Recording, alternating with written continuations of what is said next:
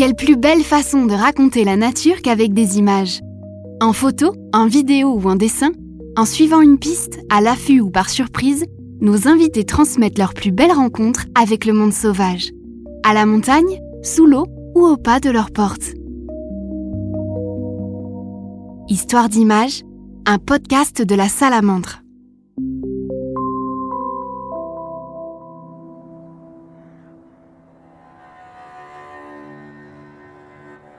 Marie Danielle est réalisatrice de documentaires animaliers. Depuis 2008, avec Fabien Mazzocco, elle co-réalise des films indépendants et originaux. Loin des carcans du documentaire animalier, elle pose un regard poétique et singulier sur la nature qui nous entoure. En 2015, elle part à la recherche du dernier animal vertébré découvert en Europe, la grenouille des Pyrénées. Entre montagne et torrent, le petit amphibien vit comme isolé du monde extérieur sur l'île Pyrénées.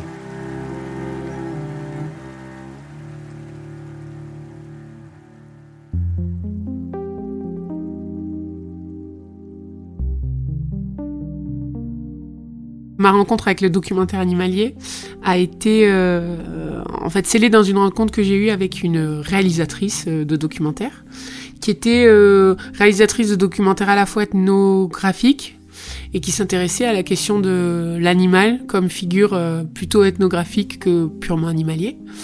Et elle s'appelait euh, Catherine Garanger.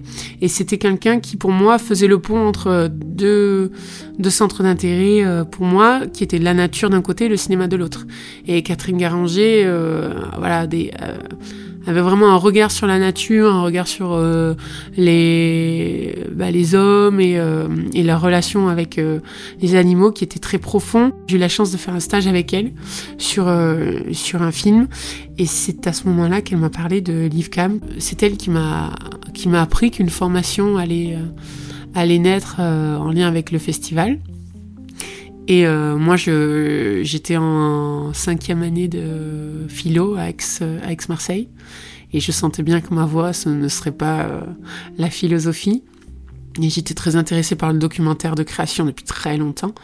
Mais, euh, mais voilà, c'est comme ça que j'ai connu l'IFCAM, que je suis rentrée donc à l'IFCAM euh, en 2004 jusqu'en 2006. Et donc à la, à la sortie de l'IFCAM, ce qui s'est passé, c'est que pendant 2-3 ans, on a travaillé avec euh, notre association, euh, le Gobi, sur des petits projets, des petits projets, des plus ou moins gros projets. Et, euh, et donc quelques années après, j'ai commencé à travailler avec Fabien, qui, euh, qui lui-même commençait à travailler avec l'association Sistu Nature. Et Sistu Nature, pour nous, c'est une, une association très, très importante puisque on travaille avec eux maintenant depuis 10 ans. Et c'est donc une association protection de la nature, mais qui a toujours eu euh, envie de travailler sur la... Alors non pas sur la vulgarisation, mais de faire connaître la nature à travers des formes plutôt artistiques que simplement euh, des formes euh, de guide naturaliste ou de compte rendu naturaliste. Notre rencontre avec euh, Christophe et Gabriel donc de cet assaut a été euh, très euh, prolifique puisqu'en fait on a travaillé une première fois, c'est Fabien qui a travaillé sur un film qui a été d'ailleurs diffusé par la Salamandre qui s'appelle Vous avez dit sauvage et ensuite on a enchaîné plus de cinq ou six films avec eux dont l'île Pyrénées qui est en fait le troisième film. Donc notre troisième collaboration sur la grenouille des Pyrénées qui est une espèce très très particulière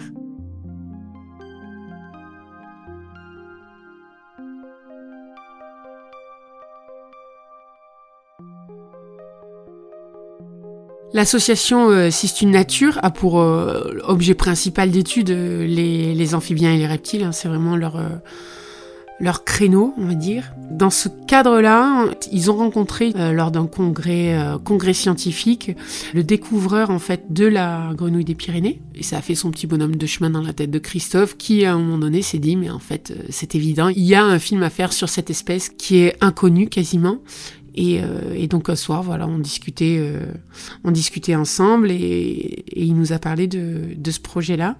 Et c'est vrai que Fabien et moi, on a tout de suite accroché. Alors en fait, ce qui était passionnant avec euh, sur cette espèce, c'est qu'en fait, la grenouille des Pyrénées, que quasiment personne connaît, hein, sauf les, les alors que c'est quand même l'espèce, la, la dernière espèce de vertébrés qui a été découverte en Europe.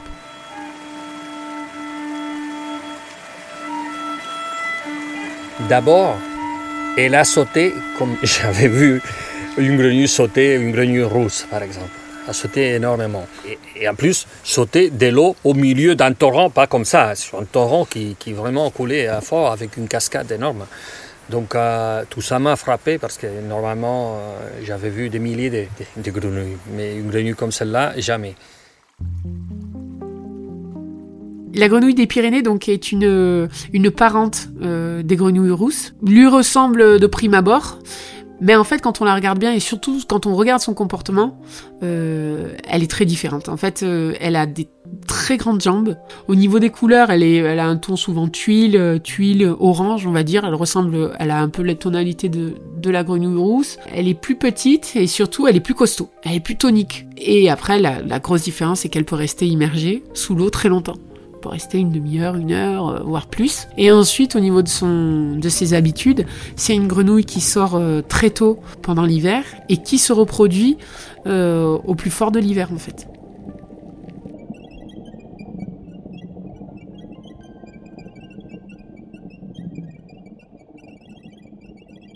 tout de suite, en fait, le fait de parler d'une découverte d'espèces, de pouvoir parler d'un découvreur au niveau de, du potentiel récit, euh, nous, ça nous fascinait parce que bah, des espèces en Europe, on n'en découvre plus beaucoup en fait. On avait l'impression d'être projeté dans les un siècle auparavant, au moment de grandes découvertes, et, et c'est vrai que c'était c'était assez excitant pour euh, Fabien et moi de de pouvoir rencontrer euh, Jordi. Donc qui est lui un espagnol et qui a découvert euh, la grenouille des Pyrénées côté espagnol puisque la grenouille des Pyrénées est une espèce qui vit sur les deux versants des Pyrénées un naturaliste a découvert euh, du côté des Pyrénées françaises une population, et du coup, ça a ouvert le champ à des prospections pour euh, essayer de comprendre si euh, la grenouille était présente qu'à un seul endroit ou à d'autres endroits, et d'essayer de comprendre un peu mieux son histoire évolutive qui est assez passionnante. Mais le problème était que la grenouille des Pyrénées, il y a peu d'individus aujourd'hui, c'est une espèce qui est plutôt globalement en train de d'aller vers l'extinction. Et du coup euh, on savait pas bien si on arriverait à en filmer. Et pour l'association Situ Nature qui donc a lancé son programme euh, l'idée c'était de prospecter euh, les torrents tous les torrents des on va dire des, Pyrénées Atlantiques euh, jusqu'au Béarn de prospecter ces, ces, territoires afin de pouvoir euh, étendre peut-être les, les zones de présence de l'espèce nous, on était très très partants, et Christophe aussi, à l'idée de pouvoir mettre dans le film, une, de pouvoir filmer une rencontre avec le découvreur, côté espagnol, et donc peut-être d'aller faire la traversée de l'autre côté des Pyrénées, et d'aller découvrir les Pyrénées espagnoles avec lui, et d'aller sur les sites de, découverte. C'était un peu le, projet, le, projet du film, tout en filmant aussi euh, euh, Mathieu, Mathieu Béronneau, qui est donc... Euh, euh, naturaliste dans l'association et qui allait parcourir, euh, je pense qu'il a prospecté plus de 700 torrents dans les Pyrénées. Et l'idée c'était de le suivre et d'aller aussi nous, d'essayer d'aller sur les, les torrents où on savait que la, grenouille était présente. Mais très concrètement, la grenouille était présente sur trois torrents côté français. Et c'est des tout petits, tout petits torrents, hein, c'est... Euh, c'est euh, des torrents qui sont souvent euh, au fin fond d'une vallée. L'idée, c'est que la grenouille des Pyrénées se reproduit dans le froid et une grenouille très particulière. On l'appelle la grenouille du froid aussi. Elle a des besoins climatiques très précis beaucoup d'humidité, beaucoup de fraîcheur, et du coup, euh, finalement, nous, on l'a surtout filmé dans une, dans un petit torrent, dans une au fond d'une vallée, d'un torrent très encaissé, où assez systématiquement, même s'il faisait beau en bas de la vallée ou tout autour, à cet endroit-là, il y avait très clairement un microclimat qui faisait que euh, on pouvait partir de l'endroit où on était, euh, où on logeait, euh, avec du, beau temps ou on va dire pas de pluie, et arriver là tout brumeux, très souvent de la pluie, enfin bref, et une fraîcheur, un climat vraiment différent. Donc ça, c'était pour les conditions de tournage, c'était vraiment assez fascinant de vivre ça parce qu'il y avait vraiment des univers très forts. Hein, l'univers du torrent, le bruit du torrent aussi incessant qui, qui arrête pas de couler euh, toute la journée. On y a passé 3-4 mois. Euh. Mais en tout cas, voilà, l'idée du film, ça a été de se dire, on va essayer d'aller filmer la grenouille des Pyrénées qui est quasiment invisible, qu'on voit très peu, euh, de rencontrer le, découvreur, Jordi, et, de raconter un peu l'histoire de cette petite grenouille Concrètement, le défi du film, c'était de filmer une espèce euh, invisible, quasiment, qu'on pourrait très peu contacter. On savait par avance qu'on aurait du mal à la filmer. Donc, euh, y avait l'histoire était fascinante, l'histoire euh, de cette grenouille, de son évolution et de ses paysages, surtout des paysages pyrénéens dans lesquels elle vit. Donc voilà, on voulait un film à la fois qui soit un récit scientifique assez puissant, et en même temps faire un film d'immersion dans un milieu qui est le milieu torrentiel des Pyrénées. Et quand même arriver à avoir cette rencontre avec le découvreur parce qu'on trouvait que c'était génial de pouvoir euh, encore découvrir une espèce en Europe. Euh, à la fin, c'était, il a découvert en 92 ou 98, je crois, si ma mémoire est bonne. Donc euh, voilà, c'est une, découverte très récente. Et donc voilà, le film est parti de cette idée-là.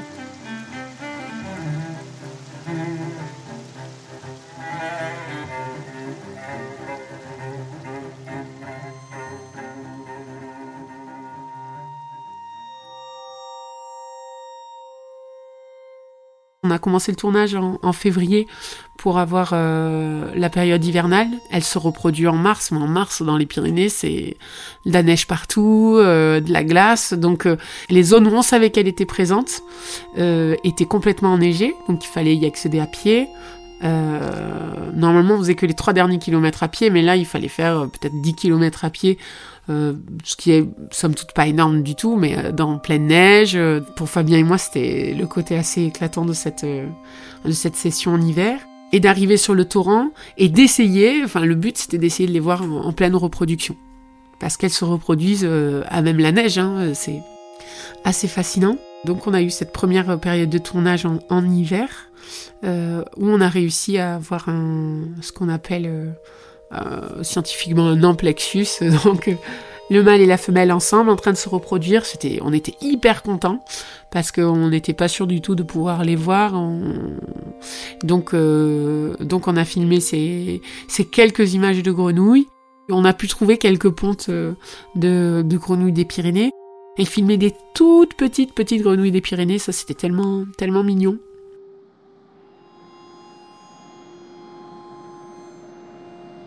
Et ensuite, on a filmé surtout les Pyrénées en hiver.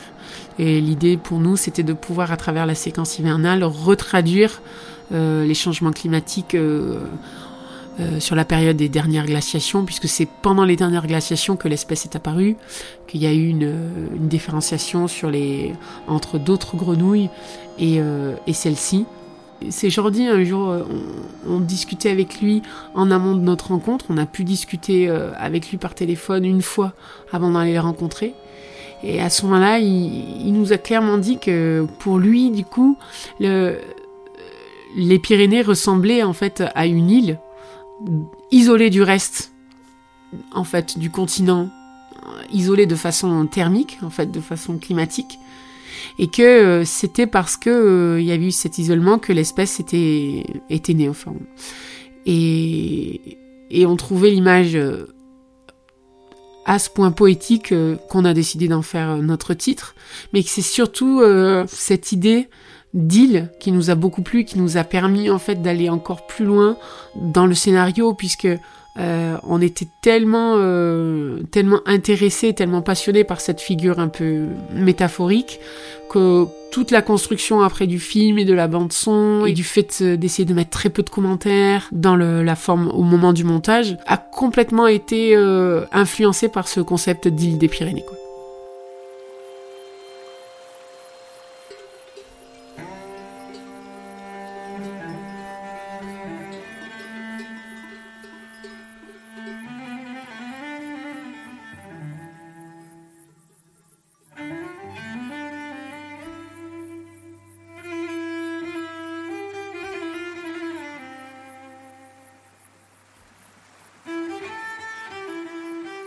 Au moment de la grande session de, on va dire d'avril à, juin-juillet, toute cette session a été animée par, euh, on avait déjà l'idée du titre, on avait déjà l'idée du film, et ce qu'on voulait, c'était entre guillemets pallier au peu d'images qu'on savait qu'on aurait de cette espèce, par la mise en valeur de cette île des Pyrénées. Comment faire pour pouvoir euh, raconter ce qui s'est passé avant, chercher les traces de ce passé euh, dans les montagnes, et en fait immerger le spectateur dans, un, dans l'univers aquatique des torrents.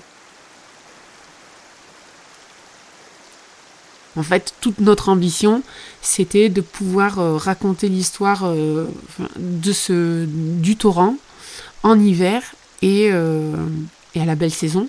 Et donc, les questions techniques qui en découlaient, c'était comment pouvoir, pouvoir mettre une caméra sous l'eau, parce que plonger, plonger les, plongées sous-marines, entre guillemets classiques, permettent en fait au, chef opérateur d'être dans l'eau avec la caméra ce qui était complètement impossible dans les torrents, puisque les torrents, hmm, il y a des certaines vases qui avaient peut-être un mètre, euh, un mètre cinquante de profondeur, mais sinon on était dans plutôt 50 cm d'eau, euh, voire moins. Et surtout, nous, on était en dehors de l'eau. À ça s'ajoutait donc à cette difficulté de mettre une caméra dans l'eau sans y être, donc d'avoir un report caméra euh, avec une qualité suffisante pour pouvoir voir et, réussir à faire des images euh, fortes parce que euh, entre des images GoPro prises quand sans voir et puis à un moment donné se poser vraiment la question d'avoir une image nette, nette à l'endroit où on veut, tout ça, bon, c'était un petit défi technique pour nous. Et après, il y avait surtout le, besoin pour nous de ne pas abîmer le milieu, parce qu'on était euh, au contact d'une des seules grosses populations françaises. bah, voilà, en France, je crois qu'elle est présente sur. Aujourd'hui, on est sur 4 ou 5 torrents. Et euh, le torrent sur lequel on était était le torrent avec la plus belle population, mais une population en péril. Une population dont on savait qu'il fallait faire très très attention de ne bah, pas mettre à mal les individus, les œufs pendant l'hiver et pendant l'été, de, faire attention, parce que la grenouille des Pyrénées, euh, c'est plutôt une petite grenouille qui vit sous les rochers. Et donc, à chaque fois qu'on mettait un pas dans les rochers, on pouvait imaginer dans les cailloux de torrent, on pouvait imaginer qu'on allait en écraser et que si on n'écrasait pas la grenouille des Pyrénées, on écrasait en tout cas toute la faune, euh, la faune du milieu. Et ça, c'était quand même euh, un des points hyper euh, sensibles du sujet. On savait qu'on serait attendu aussi sur ces questions-là, alors qu'on y allait tous les jours. Donc on savait qu'on avait un impact quand même. Enfin, pendant il y a certains moments, on y allait tous les jours. C'est sur par exemple 15 jours, 3 semaines. Et donc on savait qu'on aurait un impact. Comment le limiter au maximum? Donc on avait repéré des chemins ou on avait balisé des chemins pour pouvoir accéder au torrent sans à chaque fois mettre nos pieds partout euh, euh, et, on faisait hyper attention. Mais tout ça faisait que ça finalement ça devenait quand même assez technique et compliqué de trouver les, grenouilles, de les filmer. Donc pendant tout un grand moment, pendant des sessions entières, on en a vu peut-être une ou deux. Des fois on en voyait une en une semaine. C'était vraiment, euh, il y avait un côté très déprimant à ça. Et en plus, dès que la grenouille, elle nous voyait, c'est une grenouille qui est euh, au contraire d'autres euh, d'autres amphibiens hyper euh, fuyante. Dès qu'elle nous voyait en fait entrer dans son champ de vision, elle se carapatait, donc elle plongeait dans l'eau. Il était hors de question de pouvoir aller la, chercher. Et donc on, s'est mis à faire des affûts à la grenouille des Pyrénées. Ça c'était quand même assez cocasse, mais on pouvait rester 2-3 heures à attendre et parfois il y a une scène ou deux scènes de grenouilles en train de, de, prédater des éphémères.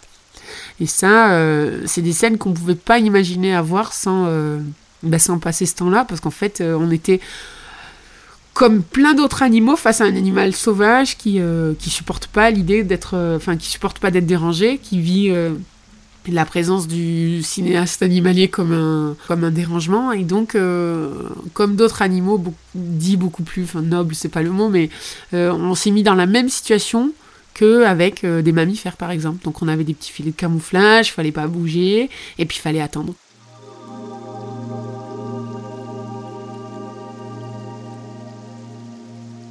Et euh, je me souviens que la fois on a réussi à filmer cette, euh, voilà, cette petite chasse de grenouilles, on était hyper contents parce que bah, pour toutes ces questions-là, pour le temps passé sur le terrain et, et, la difficulté sur cette espèce qui était, qui était peu visible. Et à un moment donné, quand même, on était dans les gros soucis parce qu'on n'avait toujours pas d'image vraiment sympa, on la voyait bien, on n'avait aucun comportement. Euh, à mis à part cette chasse qu'on avait réussi à filmer quelques un mois auparavant, on avait quelques images de loin, mais à quel prix une grenouille posée au bord d'un torrent, je veux dire, ça nous coûtait une journée quasiment d'attente. En fait, on, on est arrivé presque à la fin du tournage, on s'est dit on n'a vraiment pas assez. Donc on a demandé à Mathieu, qui était donc le, naturaliste qui travaillait sur le programme et qui lui a passé son temps à, parcourir euh, voilà, plus de 700 torrents dans l'ensemble des Pyrénées, on va dire de l'ouest des Pyrénées, côté français. Et on lui a dit, écoute Mathieu, là, faut que tu nous aides parce qu'on on manque d'images, on manque de plans. Nous, on voulait pas manipuler cette grenouille parce que en fait, ça nous, a, ça nous faisait mal au cœur de, la prendre, de la poser, pouvoir la filmer, sachant tout ce qui. Euh, sa, fragilité. Donc, on a demandé à Mathieu de venir et à un moment donné, oui, de, prendre à un moment donné en charge une manipulation.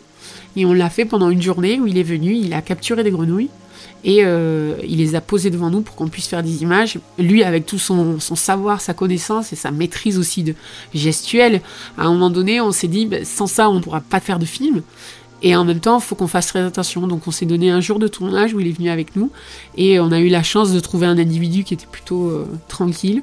Et où on a fait, euh, je sais pas, peut-être euh, au final avec deux trois individus dans la journée, on a, on a fait un bon nombre des images du film en fait.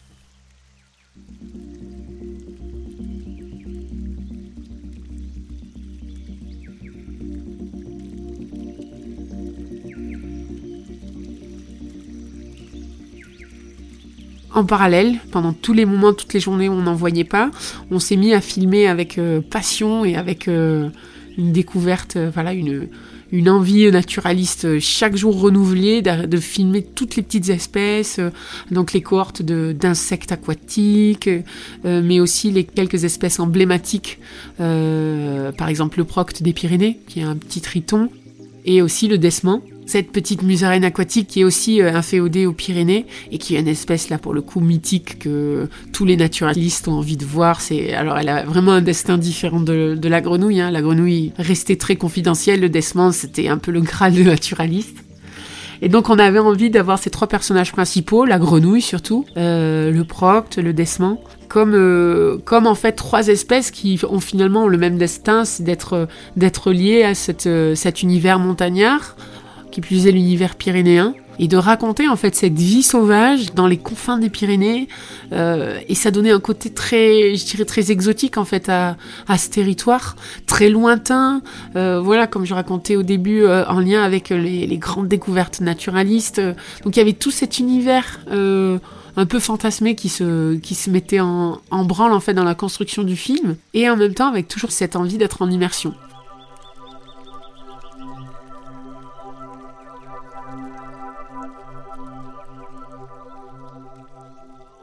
Et donc on a passé tout un grand moment à filmer euh, l'ensemble de la faune, surtout les euproctes avec laquelle on a pris beaucoup de plaisir parce que alors les au contraire de la, grenouille des Pyrénées sont des, des, animaux qu'on trouve pas sur l'ensemble des torrents pyrénéens, c'est évident.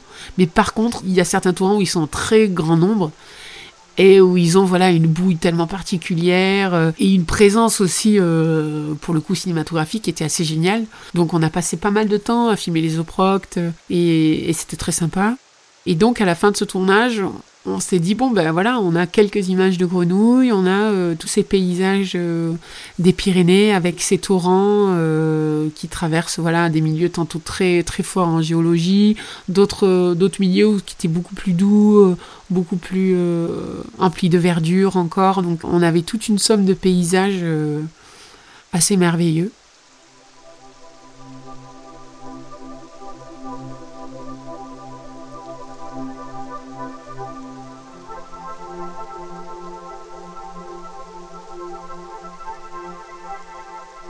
Il y a une certaine austérité du côté euh, des Pyrénées euh, françaises, surtout aussi qui était liée, c'était une impression que, j'avais moi, liée aussi au fait que on avait passé beaucoup de temps au même endroit, dans des conditions toujours de pluie, de mauvais temps, de...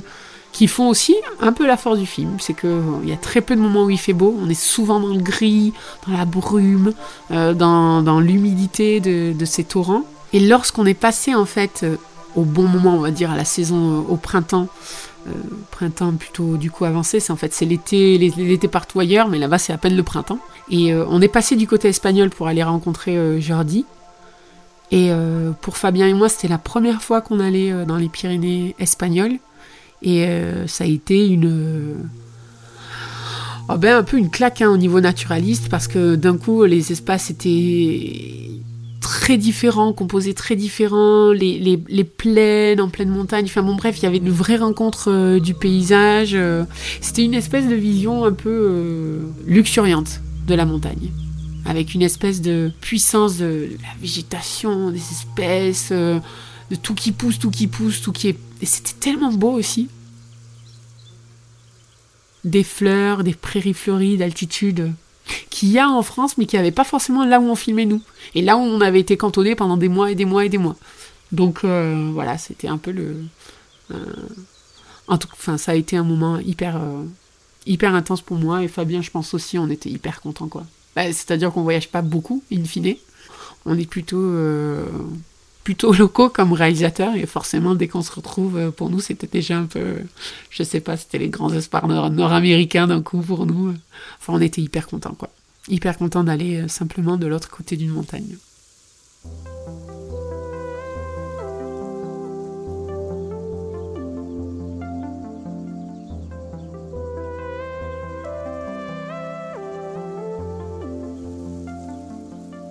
En plus, Jordi nous a amenés euh, dans cette vallée de Buraruelo, euh, là où lui avait beaucoup travaillé. Donc, il y avait à la fois euh, cette découverte du milieu, mais aussi la rencontre avec lui. On était guidés par lui sur les pas de ce bonhomme qui est assez génial parce que Jordi, donc, c'est un chercheur, un scientifique espagnol. Il arrivait, il parlait très très bien français.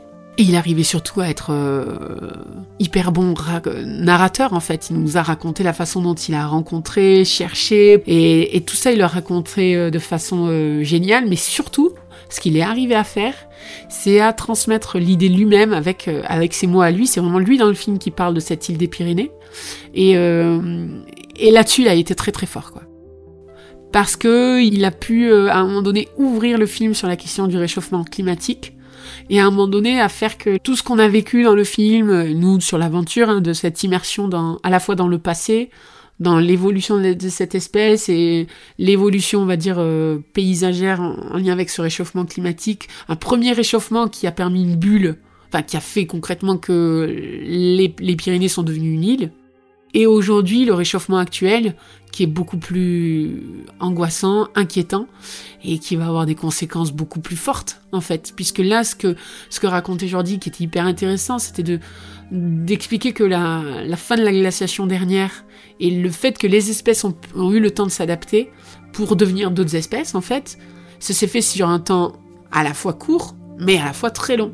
Et donc, euh, il mettait ça en exergue avec le réchauffement actuel qui va trop vite pour les espèces, et à un moment donné, là, il nous convoquait, nous, en tant qu'espèce humaine et en tant que bah, citoyen, quoi, de dire, mais qu'est-ce qu'on fait euh, face à ça? Et donc il y avait à un moment donné cette, image finale de l'île euh, entourée sur laquelle finalement il n'y avait plus qu'un euh, décement et puis une, une grenouille, mais on était tous quoi. Donc il y avait cette fin du film qui pour nous était hyper importante pour à un moment donné raccrocher ben, sur les enjeux actuels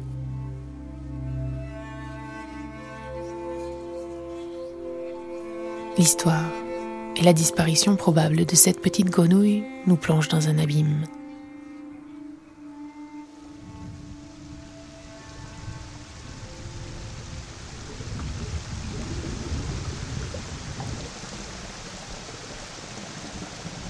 C'était vraiment pas un tournage facile parce que la question du son paraît anodine euh, comme ça à le dire, mais en fait, euh, sur le vécu, c'était c'était quelque chose de compliqué. Surtout pour moi, je faisais toutes les prises de son.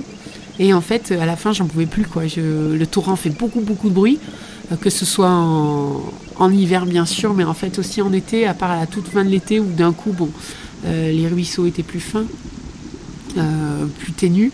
Mais en fait, sinon, on était dans, un, dans du débit tout le temps puissant, et en fait, on ne s'entendait pas parler. Donc pour se parler avec Fabien, il fallait qu'on crie ou qu'on se recule. Et il y avait voilà une condition sonore pour moi qui a été l'une des plus particulières sur les, films qu'on a pu faire, euh, qui était de faire un film où il y avait tout le temps du bruit, du brouhaha. Et en fait, on était, enfin, à la fin de la journée, on était hyper, euh, hyper fatigué en fait. Euh, je dirais pas mentalement, mais on avait l'esprit et le cerveau qui était fatigué par ce son. Euh, et, moi, je sais qu'à la fin, c'est vrai que c'était assez, assez éprouvant. Alors qu'en fait, euh, à le dire comme ça, ça paraît pas du tout. Dans le Pyrénées, au bord d'un torrent, oui, ça, c'est. Le, tableau est un peu idyllique. Et en fait, à y passer beaucoup de temps, c'était. Voilà, c'était pas si évident que ça.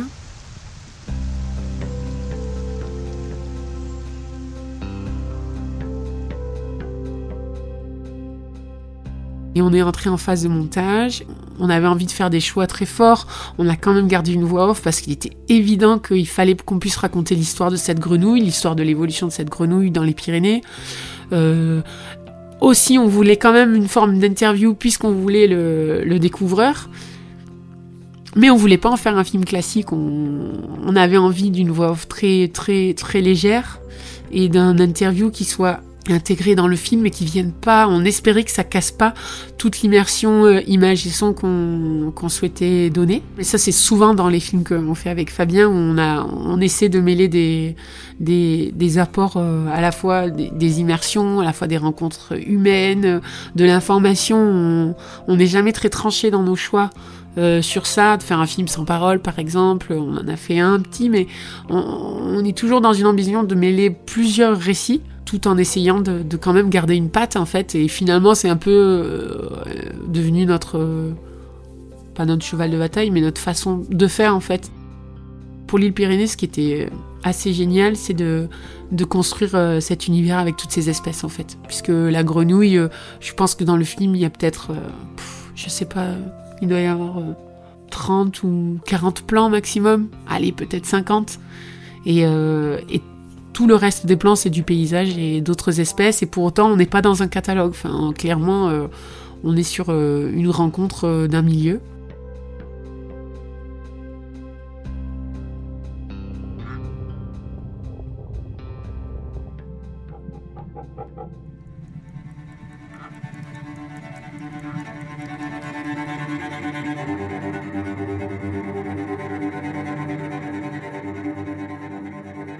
Ce qui était vraiment, euh, vraiment très agréable et en même temps euh, qui était le défi, encore une fois, du film, c'était de, créer un univers particulier autour de, la grenouille. Et on s'est rapproché de deux musiciens qui avaient des instruments en bois, qui fabriquaient leurs instruments avec du bois uniquement et qui travaillaient des sonorités. L'inventeur de ces instruments s'appelle José Le, le.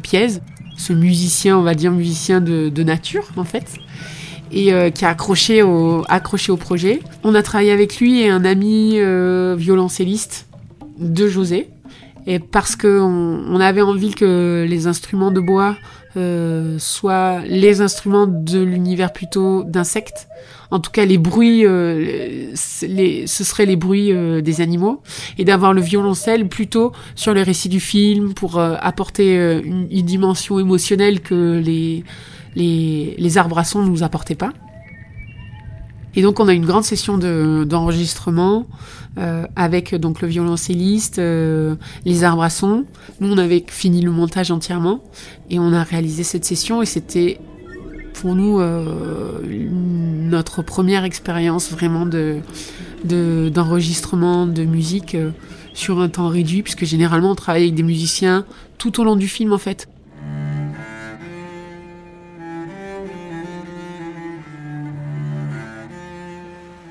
Ils nous envoient des morceaux de musique, on leur envoie des morceaux de montage. La musique se construit tout au long du montage, donc on peut avoir par exemple trois mois pour construire une musique. Et là, on, avait trois jours, quoi, trois jours euh, de résidence, on va dire musicale, avec eux dans un studio. Et là, bah, il y a eu la rencontre avec les musiciens et qui a été génial dans la rencontre et dans la production de son, mais qui était très compliqué pour nous, pour arriver à savoir euh, si euh, on aurait ce qu'on attendait ou pas et, de à un moment donné d'avoir l'alchimie. Donc euh, euh, l'alchimie avec les images et les musiciens. Le, dispositif était euh, le suivant. On envoyait le film sur une petite un petit moniteur.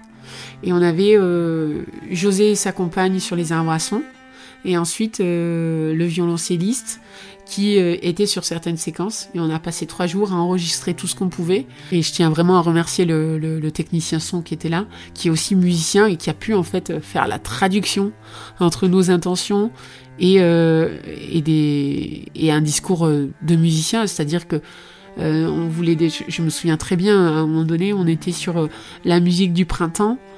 Et, euh, et, ce que faisait le violoncelliste, c'était très beau, mais c'était très triste. Et nous, euh, bah nous, on était là, mais non, mais là, il faudrait vraiment arriver à, à partir de quelque chose où il n'y a plus la mélancolie, on est dans le, la renaissance, la fonte des neiges est passée, les fleurs reviennent, euh, les Pyrénées se remettent, voilà, c'est l'expansion du printemps et de, de la vie. la sortie des espèces. C'était une, séquence qu'on voulait très dynamique. Et à un moment donné, on savait plus comment lui dire. Il comprenait pas. Enfin, il comprenait l'idée, mais il n'arrivait pas à la traduire en musique. Et à un moment donné, le, le alors c'était pas, oui, c'était un technicien, mixeur, ingénieur son, voilà qui à un moment donné lui a dit, mais écoute, euh, il faut que tu passes du, du mineur au majeur.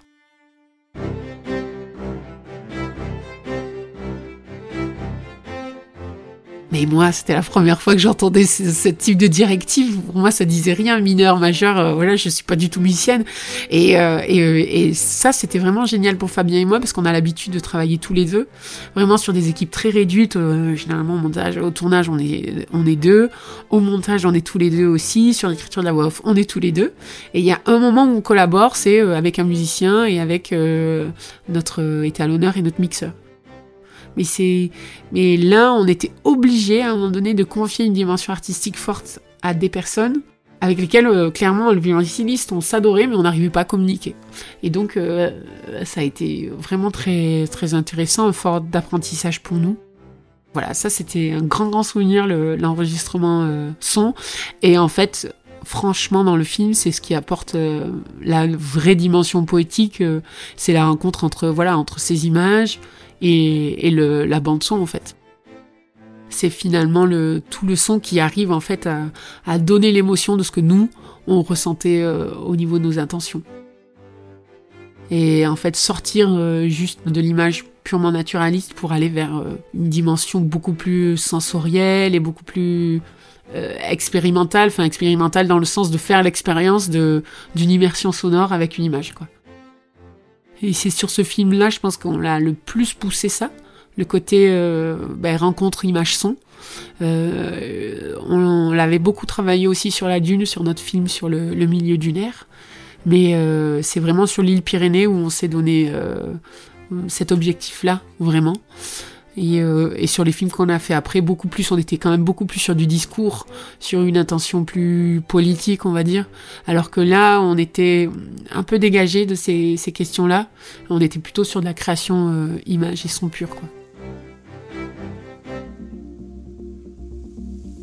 Pour nous, il a une petite, euh, il a quand même une, c'est une expérience particulière à travers notre trajet de réalisation parce que moi il me ressemble beaucoup, il ressemble beaucoup à ce que j'aime faire euh, au niveau de, du travail du son et de l'image euh, dégagée d'un discours euh, de voix off par exemple. C'est en cela je pense qu'il a, qu'il a marché parce que c'était à la fois on permettait d'évoquer la question de la grenouille des Pyrénées mais sans rester sur simplement cette découverte naturaliste Depuis la sortie de l'île Pyrénées, Marie-Danielle a réalisé d'autres films avec Fabien Mazzocco. Puis elle a décidé de se consacrer à une autre mission, transmettre ses connaissances à de futurs réalisateurs de documentaires.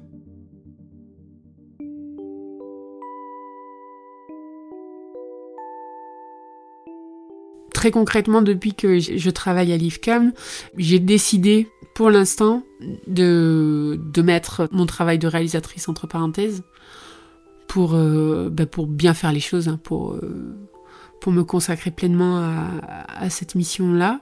Pour autant, y a, on continue, voilà, avec Fabien, on vit ensemble, donc euh, le travail que lui continue de faire, je, je le regarde avec attention, donc je continue par petites touches à, bah, à, travailler avec lui, mais de façon très très légère. Et par rapport à l'IFCAM, parce que le projet de l'IFCAM depuis la naissance de l'école est, absolument génial et, passionnant dans le fait de, créer une, école et, de renforcer une profession qui en avait sûrement besoin et de rendre à un moment visible tout ce travail autour de, l'image animalière.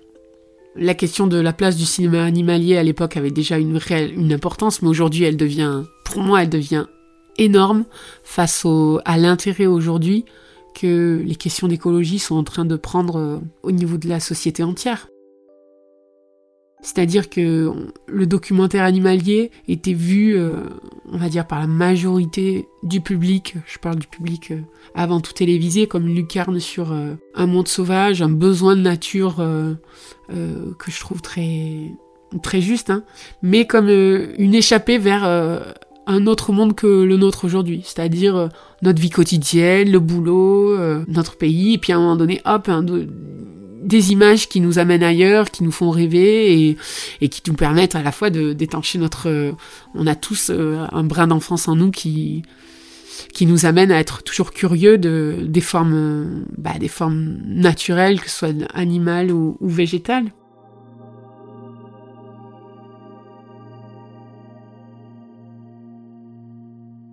Donc euh, voilà, le documentaire a toujours eu cette place-là, à la fois entre le spectaculaire, mais aussi la connaissance euh, naturaliste, euh, biologiste. Mais aujourd'hui, on peut plus se permettre d'être que dans cette approche-là, il me semble. Et je sens bien que le documentaire, de plus en plus de gens ne vont plus le regarder comme, ça. On a vraiment une carte à jouer du coup sur la l'assurance qu'on devrait gagner en tant que réalisateur et plus être juste des des capteurs d'images nature qui, qui est finalement un rôle qui est un peu effacé. En tout cas, jusqu'à présent, voilà, le, réalisateur, enfin, pour moi, tel que je, conçois un peu les, choses schématiquement, on, est plutôt des aventuriers qui vont faire des choses difficiles, que peu de gens savent faire. Mais euh, à la limite, euh, ce qu'on en pense, euh, ça n'a pas grande importance. Voilà, on est protecteur de la nature, on s'intéresse, on veut défendre la nature, ok, mais aujourd'hui, je pense qu'il y a vraiment la place pour que le, travail de, la réalisation autour des films soit plus assumé. En tout cas, ça a été le projet euh, de l'IFCAM depuis le début, de, donner aux réalisateurs, donc assez naturalistes, aventuriers, de donner des billes pour écrire, pour avoir plus d'assurance sur l'écriture, et à un moment donné sur un regard d'auteur. Euh, moi, enfin, je pense que ça a été vraiment le, l'ambition de départ et, la, justesse de la création de cette école en lien avec euh, une formation de documentaire de création au début. Donc tout de suite de placer l'intérêt sur la réalisation et sur le regard du réalisateur. Bien sûr aussi de la technique et de... On n'y revient pas, c'est tellement... Enfin, ça fait partie tellement intégrante du sujet.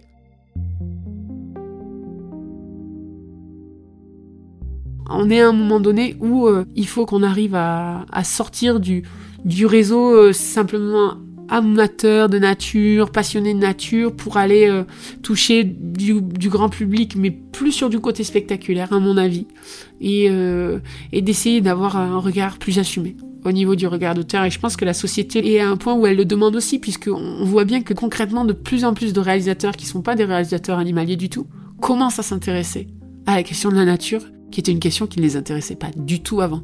Il y avait une véritable fracture, je trouve, entre le monde artistique, le milieu du cinéma et le documentaire animalier, qui est quelque chose hors norme complètement.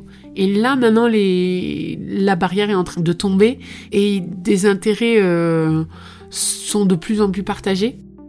Et pour l'école, c'est une chance parce qu'on va peut-être pouvoir collaborer avec euh, euh, d'autres partenaires, d'autres d'autres regards aussi qui vont pouvoir, euh, je l'espère, en tout cas moi c'est mon but, apporter à l'école euh, cette dimension vraiment forte au niveau de la réalisation et au niveau d'une autre façon de, travailler les films, euh, c'est-à-dire sortir un peu du code télévisuel, même si ben, les étudiants ont besoin d'avoir ces, ces, bases-là pour travailler. Et donc l'idée c'est pas du tout de revenir sur les questions de technique et de spécialité, on va dire animalière, mais de prendre à un moment donné la place, euh, je trouve, qui revient aujourd'hui à, ces passeurs de nature, puisque vraiment là, on est dans des enjeux qui sont tellement énormes, d'essayer de repenser notre rapport au vivant, repenser notre rapport aux animaux, à la nature qui nous entoure, et le cinéma pour ça est, génial, quoi, pour est vraiment un média idéal, mais c'est vrai que euh, aujourd'hui plus que jamais, je pense qu'on est, on se trouve au bon endroit en fait.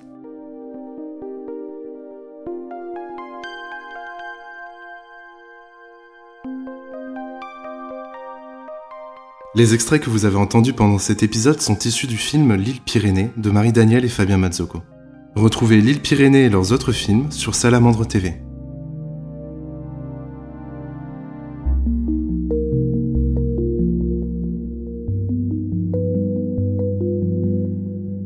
Histoire d'image est un podcast de la Salamandre réalisé par Sébastien Poiré. La musique et le mixage sont de Xavier Santamaria. Pour ne manquer aucun épisode, abonnez-vous à Histoire d'Image sur votre appli de podcast préféré ou abonnez-vous à la revue Salamandre pour pouvoir écouter chaque nouvel épisode tous les mois en avant-première.